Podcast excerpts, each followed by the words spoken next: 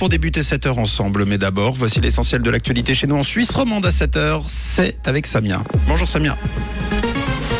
Bonjour Mathieu, bonjour à tous. Le Conseil d'État vaudois présente son programme de la législature 2022-2027. Le taux de chômage reste stable et les températures sont un peu fraîches ce matin. On se couvre bien. Le Conseil d'État vaudois a présenté son programme de législature 2022-2027. Les grandes orientations du gouvernement ont donc été fixées pour les cinq prochaines années, tout comme la planification financière. 40 mesures ont été présentées, parmi lesquelles le soutien au pouvoir d'achat qui reste une priorité. Et cela passe par une baisse d'impôts dont l'application a été confirmée par le Conseil d'État. On retient aussi le plan climat pour lequel 200 millions de francs supplémentaires seront investis. Les retraités et les jeunes recevront dans ce contexte des de réduction pour certains abonnements de transport public. Le taux de chômage reste stable et se fixe sous la barre des 2%. Le mois dernier, le taux était de 1,9%. C'est le même qu'en septembre où il avait atteint son niveau le plus bas depuis 20 ans.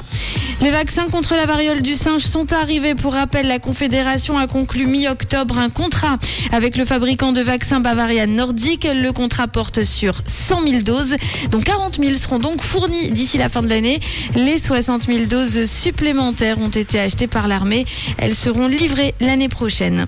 La Confédération reste sur Twitter, en tout cas pour le moment. La chancellerie dit suivre avec attention l'évolution du réseau social depuis son rachat par Elon Musk. Pour rappel, samedi dernier, le conseiller d'État genevois Mauro Poggia avait annoncé qu'il allait cesser d'utiliser son compte Twitter. Ce n'est pas le cas pour la Confédération. Euh, tiens, en parlant de Twitter, l'humoriste américaine Cathy Griffin a été bannie du réseau social après s'être moquée d'Elon Musk. Elle a usurpé son identité sur le réseau, une blague qui n'a pas du tout plu au patron de Tesla qui a fait savoir que les comptes se livrant à l'usurpation d'identité seront, je cite, définitivement suspendus. Vous le savez maintenant. Un temps sec au programme de ce mardi, mais frais, les températures minimales tournent autour des 3 degrés.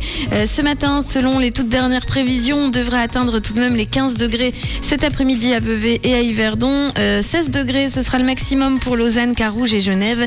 16 degrés aussi à Vernier et à Nyon. Et puis du soleil, bien entendu. Quelques nuages tout de même au programme de cette nouvelle journée. Belle matinée à tous sur Rouge. C'était la météo, c'est Rouge.